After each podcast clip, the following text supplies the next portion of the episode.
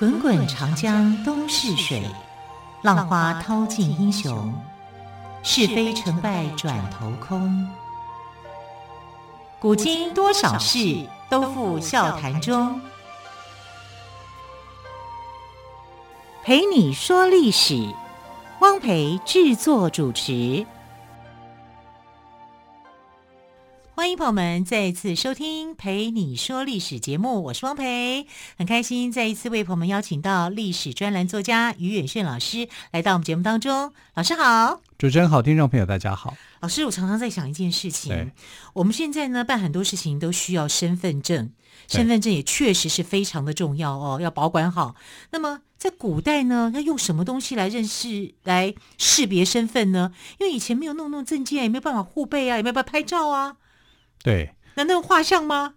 嗯，有可能。所以老师想跟你请教一下，古代的人在身份辨识上有什么样的一些方法？其实最早的时候，古代没有身份证啊，所以古代没有身份证的时候是一件非常麻烦的事情哈，必须要有一个聪明人来做这个解决啊，因为户口对古人来说呢是一个重要的事情，因为你不管怎么样，你国家需要收入。国家需要收入呢，那收入的来源主要就是来自于这个这户人家有多少人，你怎么样做计算？这个叫做编户齐民啊，你要必须要有这样的一个整理。如果你没有做这种整理的时候呢，呃，其实你就没有办法去课税啊，你没有办法去做一些某种程度上面的财政上面的规划。所以你看，古代的六部叫做吏、户、礼、兵、刑、工。啊，吏就是现在的这个官吏的人员，比较像行政啊。那户呢，就是户口。哎，你会觉得好像户口，那这个有好像也是户政单位，对不对？错，它是财政单位。哦，财政单位啊，它是财政单位。我以为是像类类似像户政司这样子的，不是啊？不是，它反而是财政部。是啊，所以户部反而是财政反财政单位，因为这个钱财的扣税啊，要以人户口为主。所以它是财政单位，或者是财经单位，它反而是这样的一个单位啊。那反正是这个吏部啊，就有点像是户口名簿这样的一个单位。吏部让我感觉比较像法务部，不是，也不是。法务部的话是刑部，刑部啊，这是刑部啊。吏户、礼兵、刑工，礼呢就是办理各种考试、各种祭典，有点像考试院，类似这样的啊。兵部呢，当然就是国防部。啊，这是很容易了解的。吏户礼兵刑，哈，就是法务部哈，跟这个检察部门，反正就是类似的部门都归他。哈，工部呢就是营建单位，啊，要去营建桥梁啊，营建宫殿啊什么的。啊，所以你看得出来说，这个户部就很重要。财政单位啊，怎么可能会是不重要的单位呢？可是从什么时候开始才有这个明确的户政制度？那从身份证开始哦，就是呃，谁发明的？发明身份证的这个人是一个天才，很厉害，而且我们很了解他，很知道这个人。这个人叫做商鞅。哦，商鞅变法的商鞅。对，嗯、商鞅变法的一个条件就是我要把这个编户齐民这件工作做到准确，所以呢，他就发给大家身份证。但这个身份证当时不叫身份证，叫做照身帖。啊，叫什么？照身帖。照就是照片的照。对，身体的身。嗯、啊，铁就是喜帖的铁。对。哦，照身帖。你要随身携带的，有点像我们的身份证的那个概念。嗯、那这个竹简里面呢，就会画你的这个人像，因为以前没有照片嘛，就是就会刻画你人像，然后你住在哪里。啊，你住在哪个地方？你叫什么名字？有简单的一个说明，然后你长什么样子？它大概它的一个竹简的一个内容会是这样。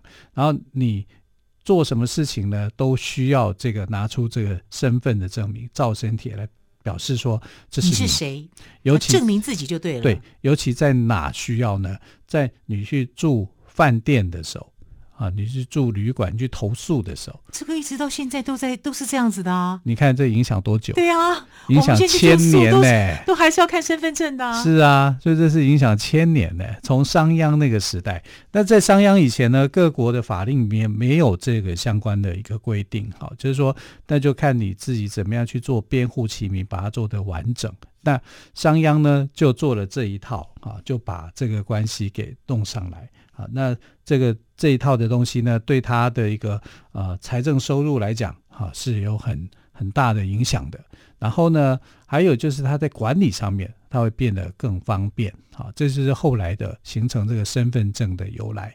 那他当时的名称叫做赵生帖，但这个赵生帖呢，对商鞅来说呢，呃，是一个他发明的优点，也是缺点啊。为什么呢？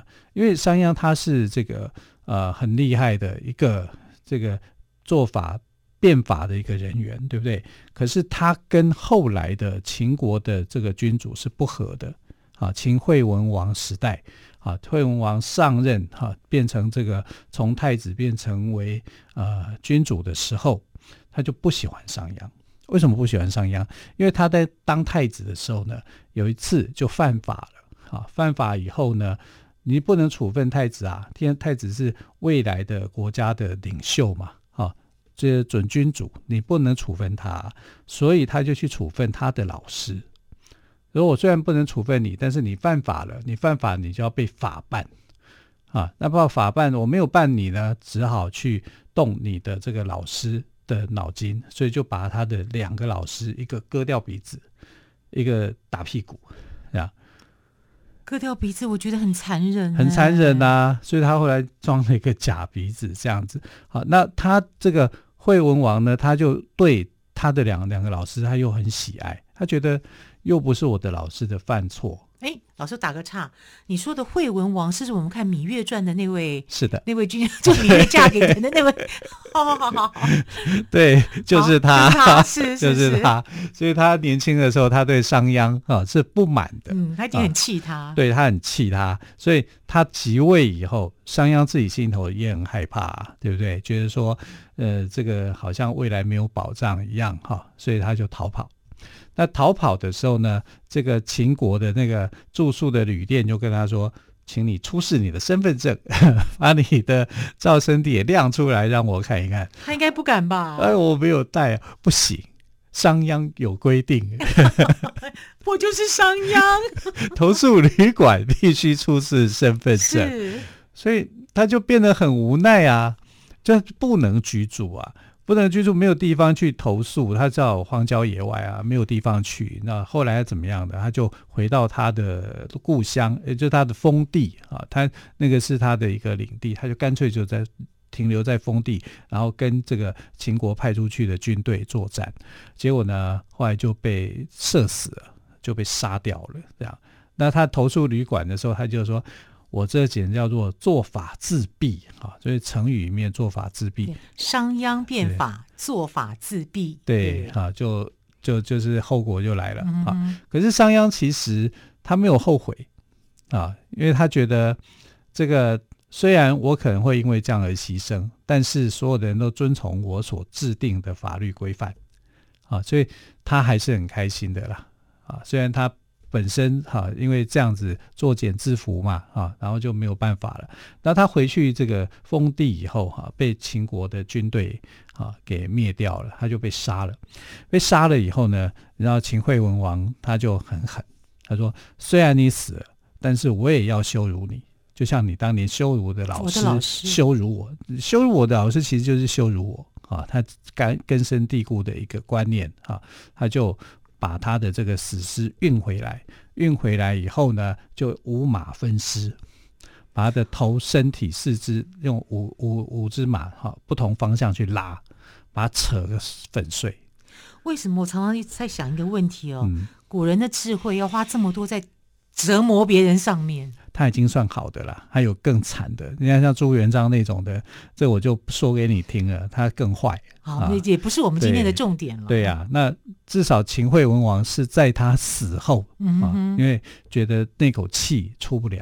那我看有很多的戏剧哦，都是演说商鞅被抓，被活活的扯开。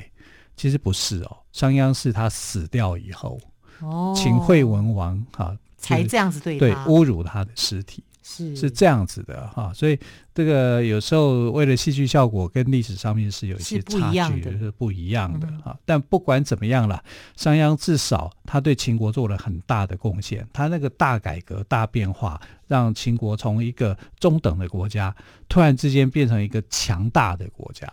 啊，因为他上手工用军功啊，就是呃，你这些贵族，你你要没有立功的话，你就算是贵族的身份，你也是会被处分啊。就是只有立下战功的，真正有贡献的，在战场上面敢于打仗啊，怯于私斗啊，然后在农业上面，你这个呃勤耕与读，你很认真的工作，你不会去做一些投机的事业。啊，他是打压商人呐，啊，虽然他叫做商鞅，但商不是商人的意思，是那个封地的意思啊。所以，呃，我们看到这个商鞅哈，把整个秦国做了改变，这是这个改革史上面来讲，商鞅是最成功的人，因为他把这个秦国整个从一个不入流的国家，我们也不能说他太不入流啊，就是他是一个比较淳朴的。我们现在看《诗经》里面哦。《诗经》里面写的最好的诗，其实是秦风，秦国那边的民谣。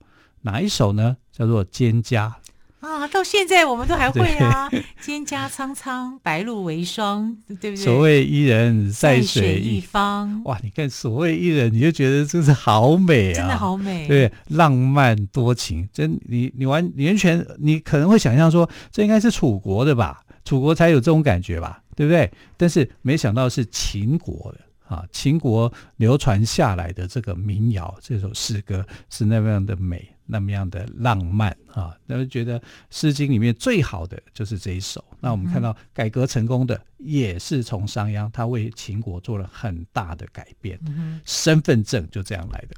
是，所以身份证真的是商鞅非常大的一个成就哦。好，刚刚老师也谈到了《诗经》。特别是秦风的《蒹葭》这一篇呢，在《诗经》里面来讲，也可以感受到秦风的淳朴。对，我们休息一下，再请岳轩老师来跟听众朋友们分享喽。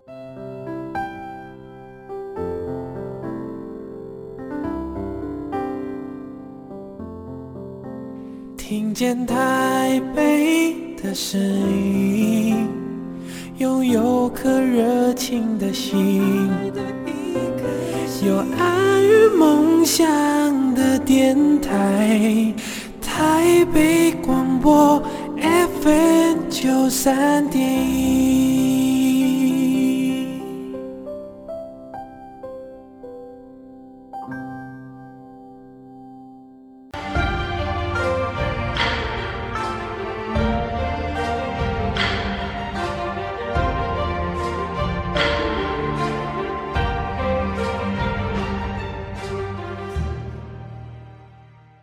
这里是台北广播电台陪你说历史节目，我是汪培。今天我们特别来宾岳远逊老师谈到了商鞅创立身份证这方面的故事。虽然我们都说商鞅变法做法自毙，可是老师您刚刚说他自己并不后悔，是吗？对。所以我们看到商鞅啊，虽然他后来因为这样子啊就失败。死亡啊！可是商鞅之法能够推行到整个的秦国，然后甚至变成了整个秦朝的重要的立法的精神啊，这也是呃他所愿意看到的。所以我们看这个。不过秦国的秦朝的寿命并没有很长，后来就被汉朝给取代了。可是汉朝取代了这个秦朝以后呢，他还是沿用了这个身份证的制度这种方式，那时候叫做赵身帖嘛，哈。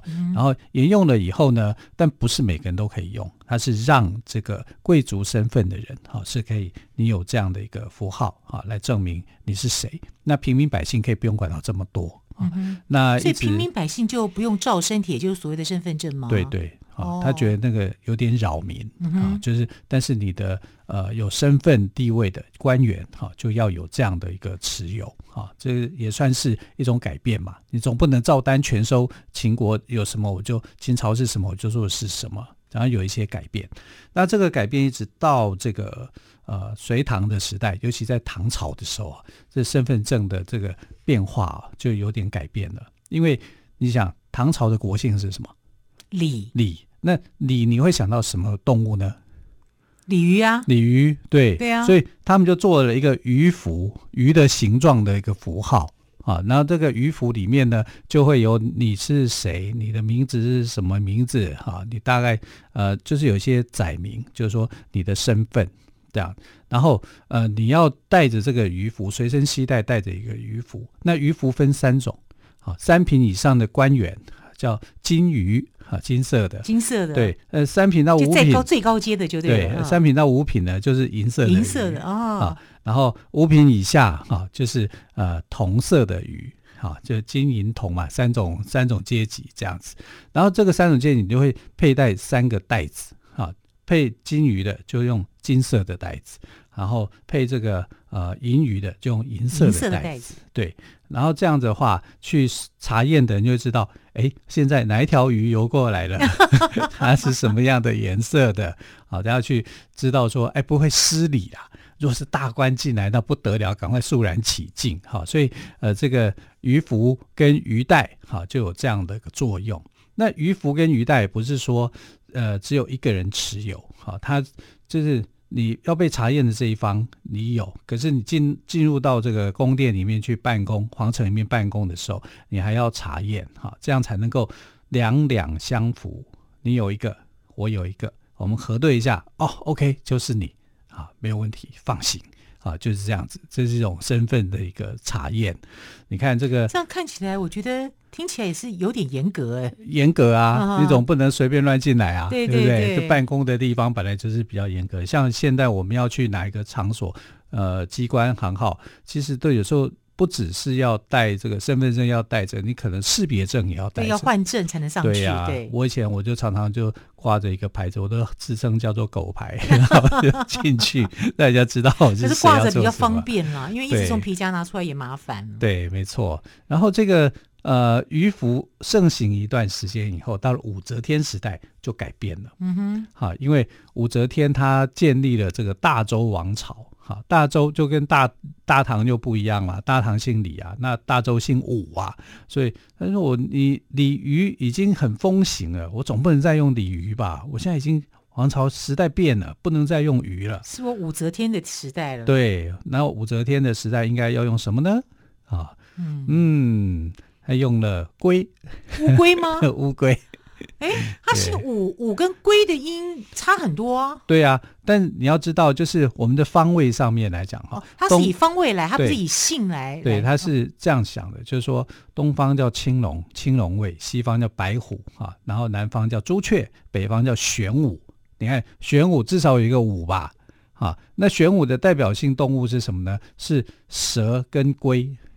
如果是我，我也会选乌龟。对，乌龟可爱又长命百岁，蛇 好可怕。对啊，对，也许平安吉祥的感觉啦。也许武则天的想法是跟你一样的啊，所以他就选择了龟啊，当做是这个取代鱼符啊，本来应该叫做金鱼符嘛，他就改为叫金龟符了。哎。金龟符让你想到什么呢？金龟婿，对，钓个金龟婿，钓得金龟婿，找个金龟婿。哎，金龟婿并不是现代人的产物，是在唐朝的时候。哎，我以为只是一个俗谚，随便说说，没想到真有其事啊！钓得金龟婿是什么意思？你觉得他是什么意思？就是嫁一个好丈夫啊！对呀、啊，那你算不算？钓得金龟婿，如果拿的是一个金龟符的话，这真的是一个金龟婿哎。对，我们来看在唐代的时候，诗人叫做李商隐，姓李，叫商隐。李商隐的这首诗啊，叫做《为未有》。那魏有其实我觉得他这个诗的名字取得蛮随便的，因为他是前头两个字哈。这个诗是这样写的，叫“魏有云平无限娇，凤城寒尽怕春宵。无端嫁得金龟婿。”辜负相亲是早朝，所谓的未有云屏，云屏是这个屏风啊，嗯、啊，这么漂亮的一个屏风啊，屏风后面躲着一个又漂亮的女生啊，就是你的老婆啊，然后这么好的一个一个良缘在这里啊，凤城，凤城就是京城啊，所以武则天时代啊，喜欢把他的皇城要不是叫神都，不然就叫凤城，真的是很不一样哈。对，神都洛阳嘛。啊，啊，所以他要把京城叫做凤城啊，所以凤城寒尽，寒尽就是冬天走了，哎，春天要来，春宵苦短。然后这一天，你看你家里面有那么漂亮的老婆，然后冬天又走了，春天又到了，无限春无限春风啊，对不对？可是呢，我不知道为什么无端嫁得金龟婿，金龟婿就是三品以上的官员啊。为什么会无端嫁得呢？你嫁到了，你不是很好吗？是啊，可是诗是这么写的嘛，哈、嗯，就是就是来讲这个女孩子的闺怨嘛，心有不甘呐、啊。为什么？她希望她的老公多陪她一点嘛，哈。可是呢，老公早上三四点钟就要上班呐、啊，因为古代的人上班真的很早。大概呃三更半夜就要准备了，因为你需要花一点时间要梳洗、要化妆，对不对？然后还要走路程干嘛？到皇城的时候，差不多也是这个时间啊。所以呢，就是姑复相亲是早朝，呃，心就是被子的意思啊，就是说，哎，你不能跟我同床共睡啊。然后呃，你要去上班了，好，然后我心里头是很寂寞的，好，所以。李李商隐写的这首诗啊，就很有情调。然后他这里面“无端嫁得金龟婿”，“金龟婿”这三个字，从此就红了，流传到现在。对，我只是对“无端”这两个字觉得奇怪啊，这为什么呢？那其实我觉得这个女孩子也是很奇怪啦，就是你根本就嫁入豪门了嘛，对呀、啊，那你在怨什么呢？对对，希望先生多陪陪她嘛。是啊，女生也是很矛盾的、啊，又希望先生呢让他自己生活无虞，但是又希望先生多陪她，嗯、很难两全啦。所以没办法，你哎，你老公高级官员，所以早一点去上班，这也应该是他的。他的责任吧，对，这没什么好怨的了哈。可是李商隐这首诗一出来以后，哇，金龟婿就红了。真的，你看我们到现在都还都还在用这三个字哎。对，可是后来武则天过世以后。就恢复了金鱼须，又是把它恢复的符号变成鱼了吗？对啊，对对，因为五嘛，五是龟，那你这个我又改朝换代，那你改朝换代完之后，这个他的儿子接续了嘛，哈，中宗就上来了哈。虽然这当中还有一段很混乱的一个时期，但不管怎么样，哈，就政权又恢复到回到理性的天下。对。呃，鱼福又出现，对，鲤鱼的鱼，对，这这条鱼还真的是游来游去，游去对。啊。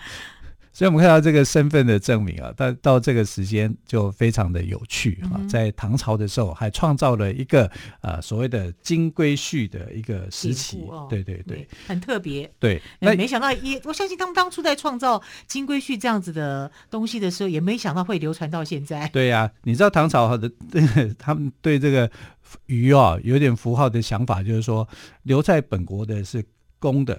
好，留在海外是母的，为什么？原因是什么？就是因为唐朝是一个很强盛的一个国家，uh -huh. 所以他们就有这种雌雄之分呐、啊。Uh -huh. 啊，你要永远要回到母国母鱼这一条这条鱼的身边，这样。所以他们在创造这个身份证的这个符号的时候，有很多现在来看，我觉得是蛮有乐趣的一个点子，很特别的想法啦。对对对。哦好，这也是可以把它推动到海外的一个方式。对，啊，好，时间的关系，非常谢谢岳远逊老师今天特别跟我们说明，除了商鞅创立身份证之外，也谈到了“金龟婿”三个字的由来哦，非常的有意思。老师，谢谢喽，谢谢。谢谢。